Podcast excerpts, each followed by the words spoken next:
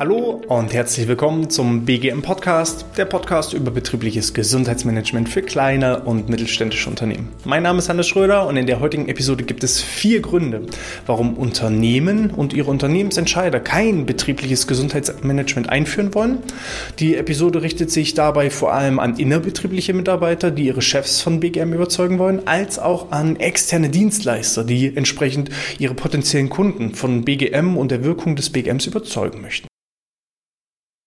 Ja, in letzter Zeit erreiche ich mich immer wieder auch Nachrichten, sowohl von innerbetrieblichen Mitarbeitern als auch von Existenzgründern im Bereich des BGMs, die sagen, Hannes, ich habe demnächst eine Präsentation bei einem Unternehmensentscheider, bei meinem Chef, bei meinem Vorgesetzten. Hast du denn so ein paar Tipps? Wie kann ich ihn davon überzeugen, dass unser Unternehmen ein betriebliches Gesundheitsmanagement braucht? Und ähm, das Überzeugen ist das eine. Ähm, ich habe in den letzten Jahren festgestellt, dass es vier konkrete Gründe gibt, warum denn genau kein Betrieb betriebliches Gesundheitsmanagement eingeführt werden soll. Und wenn man es schafft, diese Blockaden, diese Hindernisse, diese Hürden zu lösen mit entsprechenden Argumenten, mit entsprechenden Fakten, ähm, dann hat man gute Chancen, um eben in das betriebliche Gesundheitsmanagement einzusteigen. Also legen wir mal direkt los. Fakt Nummer eins. Warum? die meisten Unternehmen kein betriebliches Gesundheitsmanagement einführen, ist der fehlende Glaube an das BGM, also der fehlende Glaube an das Produkt. So könnte man es bezeichnen. Nicht jeder weiß konkret, was ist denn betriebliches Gesundheitsmanagement. Immer noch geistert bei den meisten in, in, den Köpfen herum, naja, das ist ja Arbeitsschutz und Arbeitssicherheit, was ja durchaus richtig ist. Manch einer denkt aber eben immer noch an den Obstkorb oder an die Rückenschule, hat dann seine Belegschaft im Kopf und weiß, naja, Rückenschule oder sowas, das machen die nicht, das interessiert die nicht. Die arbeiten in Schichten, die arbeiten in schwer, schwer körperlich, machen die nicht.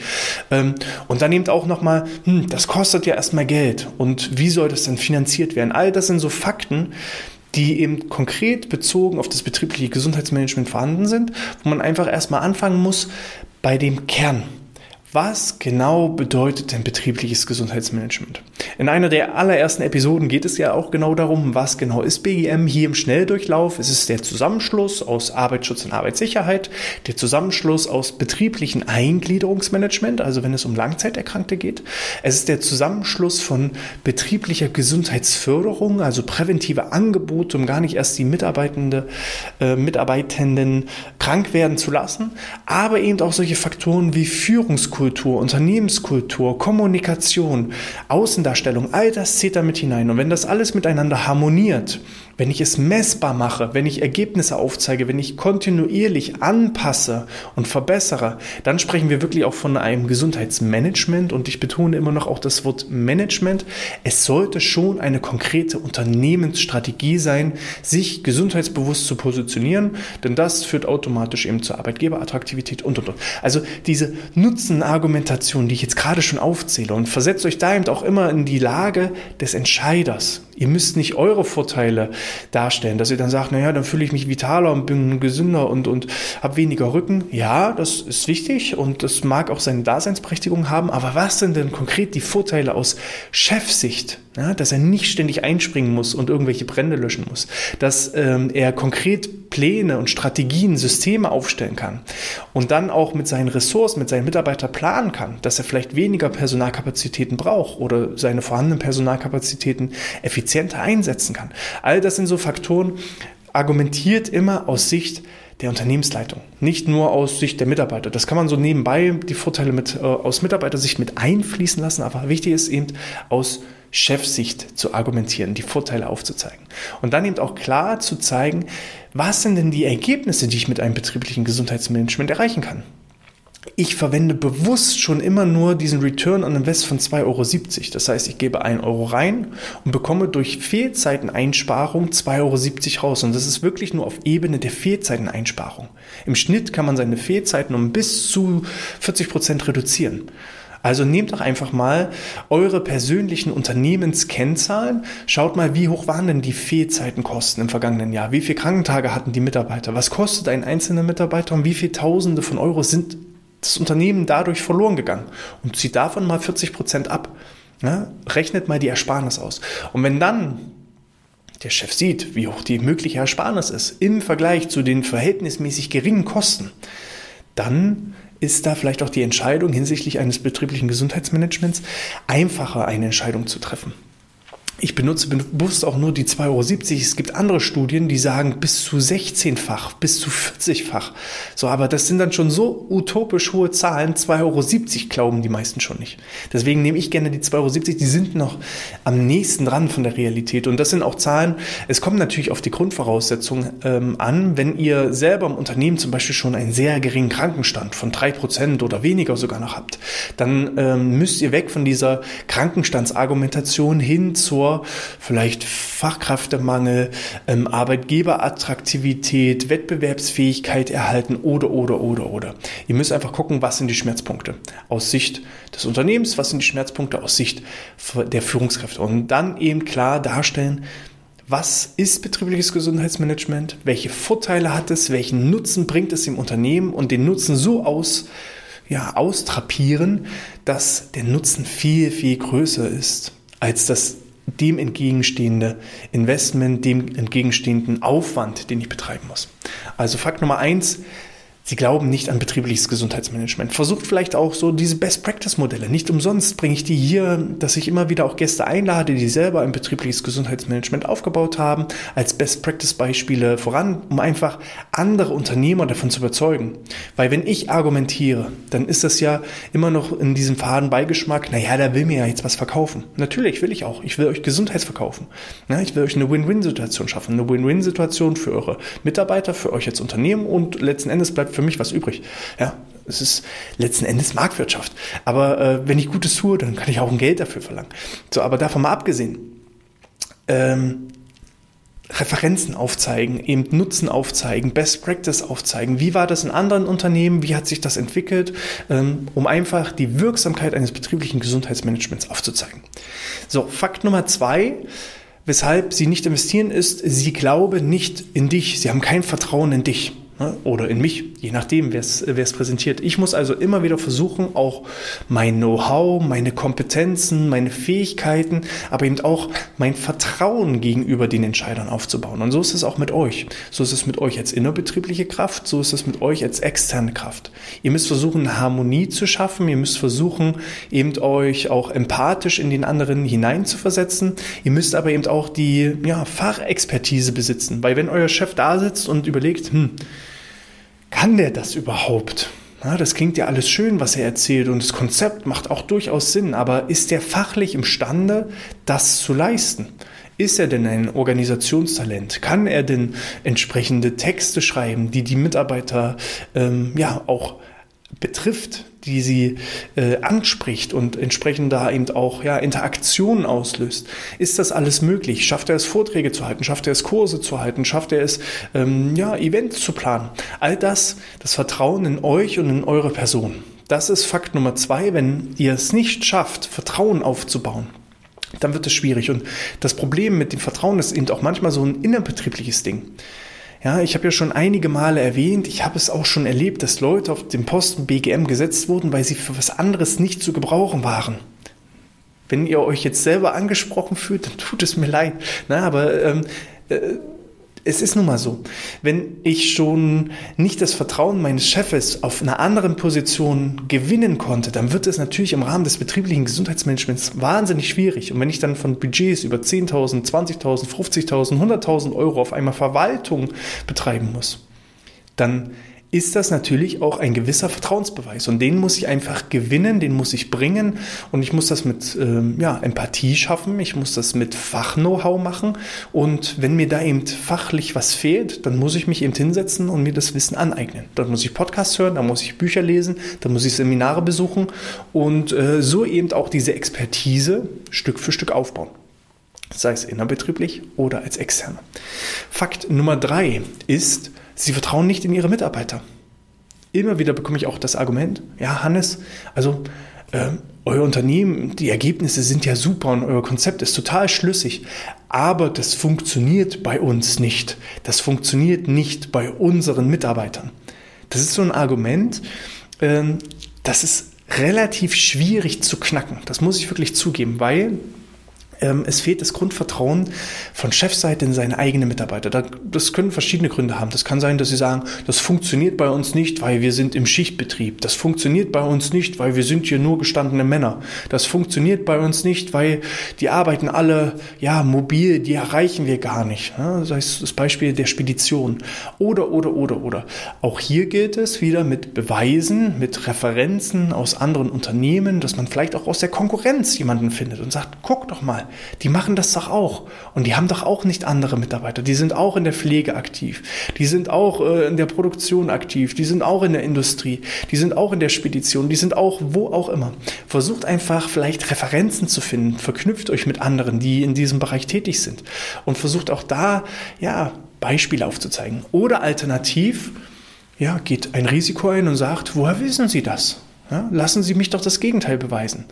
Lassen Sie mich doch einfach mal es ausprobieren. Vielleicht mit einer kleineren Aktion. Vielleicht muss man auch nicht gleich das riesige BGM ausrollen, sondern mit kleinen Punkten starten. Dass man mal so einen Schnupper-Gesundheitstag macht oder einen Schnupperkurs oder mal vereinzelte Seminare reinstreut. Also eher vom Kleinen sich dann Stück für Stück zum Großen hinhangeln. Und wenn man dann eben so eine Art, ja, vielleicht Wette eingeht und sagt, Chef, wenn ich es schaffe, von unseren 100 Leuten 50 Leute mindestens da in diese Maßnahmen reinzuholen, dann bitte ich um etwas mehr Budget fürs nächste Mal. Und dann arbeitet man sich so von Level zu Level zu Level, von Stufe zu Stufe zu Stufe, ähm, um einfach das Gegenteil zu beweisen. Ich mache das zum Beispiel in meinen Verträgen dann häufig, wenn ich merke, es funktioniert nicht, dass ich sage, okay, die ersten sechs Monate gibt es eine Art Sonderkündigungsrecht. Wenn wir wirklich feststellen sollten, dass es die Mitarbeiter nicht wollen, dass es die Mitarbeiter nicht möchten, dass es die Mitarbeiter einfach nicht wahrnehmen, dann können sie jederzeit ohne Angabe von Gründen einfach unseren Vertrag auflösen und äh, ja, dann machen wir halt nicht weiter. Ist noch nie passiert wir haben immer wieder eben den Chef dann im Nachgang vom Gegenteil überzeugen können. Und die haben dann im Nachgang gesagt, hätten wir nicht gedacht. Ihr habt sogar die überzeugt, wo wir hundertprozentig sicher waren, dass sie es nicht wahrnehmen. So, und ich sage auch immer, wenn die Maßnahmen nicht wahrgenommen werden, dann sind es entweder die falschen Maßnahmen oder sie werden halt nicht richtig kommuniziert. Oder ich habe halt einfach nicht genau meine Hausaufgaben gemacht und herausgefunden, was die Mitarbeiter wollen. Aber jeder Mensch hat Bedürfnisse. Ja, wenn wir da eben so diese Mas Maslow'sche Bedürfnispyramide nehmen, allein auf der Grundstufe, Grundebene, Essen, Schlafen, Fortpflanzung, da gibt es schon so viele Themen im Bereich des betrieblichen Gesundheitsmanagements, da erreiche ich ja schon viele. Und dann geht das immer weiter höher, bis hin zur eben Selbstverwirklichung, Persönlichkeitsentwicklung, Mindset.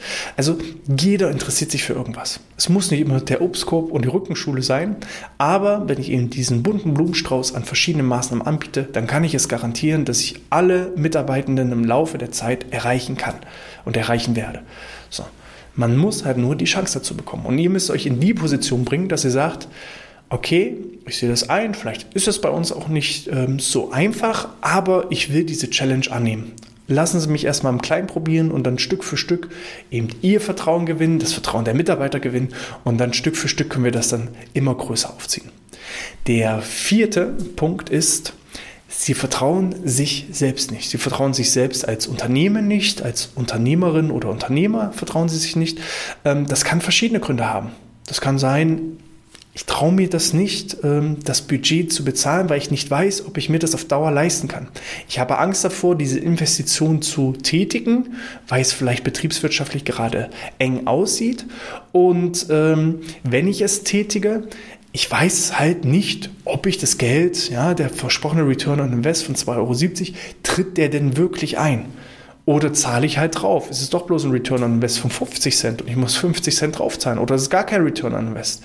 Ja, geht vielleicht sogar der Krankenstand noch nach oben, weil ich die Leute sensibilisiere. Das sind alles so Dinge, das sind ja Angstzustände in sich selbst. Oder sie sagen, naja, ich weiß nicht, ob wir das ja zeitlich die ganze Zeit aufrechterhalten können. Ob wir das als Unternehmen schaffen, die Leute aus den Arbeitsprozessen rauszunehmen. Die müssen ja auch ihre Arbeit machen. Und wann, wann sollen die denn dann diese, diese Maßnahmen wahrnehmen? Ich weiß nicht, ob ich das ja fachlich schaffe, ähm, meinen Mitarbeitern so zu vermitteln oder, oder, oder. Also das Vertrauen in sich selbst als Unternehmen. Ja, sei es zeitliche Ressource, sei es finanzielle Ressource, sei es personelle Ressource, sei es materielle Ressource. Es kann eben auch sowas sein wie, naja, wir könnten ja sowas machen, aber wir haben ja gar keinen Raum. Und das sind dann so bestimmte Probleme, da muss man einfach Lösungen finden dass man eben auch da wieder vom kleinen, kleine Investitionen in größere Investitionen geht. Dass man ähm, ja, sich Räumlichkeiten sucht oder Räumlichkeiten anpasst. Dass man sich Mitarbeiter sucht, die eben da unterstützen können, sodass der Chef selber den Rücken frei hat. Ja, also das Argument, was ich schon mal von jemandem hatte, war, naja, wir sind gerade in der Expansion, wir haben gerade andere Projekte vor der Brust und da haben wir einfach keine Zeit für betriebliches Gesundheitsmanagement. Aber richtig eingesetzt braucht der Chef ja gar keine Zeit. Eher im Gegenteil, wir wollen ja dem Chef mehr freie Zeit zur Verfügung stellen, weil er nicht mehr ständig Arbeitspläne neu schreiben braucht, weil er nicht ständig einspringen muss, weil jemand äh, unerwartet krank geworden ist. Wir wollen eigentlich das Leben mit dem betrieblichen Gesundheitsmanagement, das Leben des, des Chefs, der Chefin einfacher machen. Und wenn man das auch nochmal so eben argumentativ und eben mit Beweisen vielleicht auch noch ähm, untermauern kann, dann ist eben auch diese Hürde genommen. So, und jetzt gibt es noch einen fünften Grund. Und den habe ich noch nicht geschafft zu, zu ja, um, umringen, ähm, außer auch da gut beizureden. Und das sind Machtkämpfe. Machtkämpfe als Beispiel Betriebsrat gegen Geschäftsführung. Ich habe es schon einige Male erleben müssen, dass der Chef gesagt hat, ich stehe voll dahinter, wir machen das, Attacke, los geht's. Auch die Mitarbeiter, Führungskräfte, alle standen dahinter und haben gesagt, los geht's. Und dann kam der Betriebsrat und hat gesagt, nee, nee, nee, Leute, ohne unsere Zustimmung geht hier mal gar nichts. Und äh, gleichzeitig die Idee kam vom Chef und alles, was vom Chef kommt oder von der Chefin kommt, das sind nie gute Ideen. Wir möchten kein betriebliches Gesundheitsmanagement und dann werden so, ja, so ja, wie soll ich sagen, es werden dann so Behauptungen aufgestellt, so von wegen, naja, jetzt will der Chef ja bloß alle Gesundheitsdaten der Mitarbeiter abgrasen und will dann diejenigen aussortieren, die krank sind. Ähm, das ist ja bloß eben zum Negativen, dann wird das alles verdreht und diese eigentlichen Vorteile, den Nutzen für die Mitarbeiter, für das Unternehmen, werden alles kaputt geredet, einfach nur aus Machtspielen. Da wird das betriebliche Gesundheitsmanagement nicht eingeführt, nicht weil man selber das nicht für gut befindet. Grundsätzlich kann sogar der Betriebsrat sagen, das finden wir gut und unterstützen wir, aber wir wollen einfach nicht, die Idee kam vom Chef und alles, was vom Chef kommt, wird pauschal boykottiert. Das sind einfach Machtspiele, Machtkämpfe. Und da kannst du nichts machen. Und da ist auch die Frage, wenn das Verhältnis zwischen Unternehmen und Betriebsrat schon so zerrüttet ist, als externer Dienstleister, stelle ich mir dann wirklich die Frage, muss ich und will ich alle retten oder weiß ich jetzt schon, dass das Don Quixote-mäßig ein Kampf gegen die Windmühlen wird? Wenn das schon von Anfang an so boykottiert wird, dann ähm, wird es auch auf Dauer eher ein Kampf und ein Krampf. Und dann ist es auch schwer, da wirklich positive Ergebnisse zu erzielen, weil du immer wieder jemanden hast, der ja dir Steine in den Weg legt. Und das macht doch nicht wirklich Spaß. Und da muss man sich selber als externer Dienstleister fragen, will ich das? Und als interner Mitarbeiter muss ich mich dann vielleicht auch fragen, hm, ist das auf Dauer vielleicht das richtige Unternehmen? Oder ähm, ist das vielleicht auch, auch auf Dauer der richtige Betriebsrat? Ja, weil der Betriebsrat soll ja eigentlich die Interessen der Mitarbeiter vertreten. Und ähm, ich, ich kann es mir nicht erklären, welche, welche, welche Gründe es geben soll. Kein BGM für, aus Sicht des Mitarbeiters. Also es hat nur Vorteile für den Mitarbeiter. Ne, gerade wenn es durch eine externe, durch einen externen Dienstleister, wo eben auch die Anonymität von Gesundheitsdaten und so weiter auch gewährleistet werden kann. Ähm, ich kann es nicht verstehen, welche, welche Nachteile es haben soll. Und wenn es wirklich nur zugunsten des Mitarbeiters ist, warum boykottiert es dann der Betriebsrat? So. Auch da werde ich demnächst eine Episode machen mit einem Betriebsrat selber, der auch andere Betriebsräte kennt. Ähm, ein, ich werde ein Interview führen mit einem Betriebsrat, der BGM befürwortet und das Ganze vorantreibt, der aber eben auch andere Betriebsräte kennt, die so denken und arbeiten, wie ich das gerade beschrieben habe. Und ähm, ja, da kann man eben auch nur versuchen, mit besten Beispielen das Ganze aufzuzeigen, Best-Practice-Beispiele zu zeigen, Referenzen zu zeigen und da vielleicht auch die Ängste und ähm, ja, die Bedenken und Zweifel des Betriebsrates Stück für Stück abbauen und versuchen irgendwo die Wogen zu kletten. Vielleicht ist es ja auch eine Möglichkeit, mit Hilfe des betrieblichen Gesundheitsmanagements das Verhältnis zwischen Geschäftsführung und Betriebsrat und Mitarbeiterschaft eben auch wieder ein Stück weit zu kletten. Okay, das sind die vier plus eins, so nenne ich es jetzt einfach mal Gründe, warum ein Unternehmen kein betriebliches Gesundheitsmanagement einführt.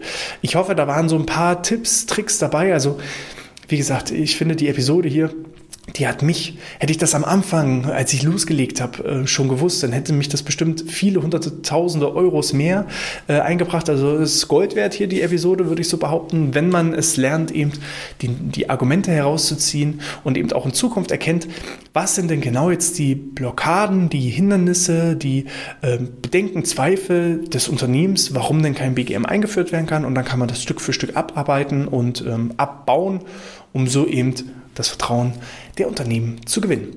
Wenn euch das gefallen hat, dann freue ich mich wie immer über eine 5-Sterne-Bewertung über iTunes oder in der Apple Podcast-App.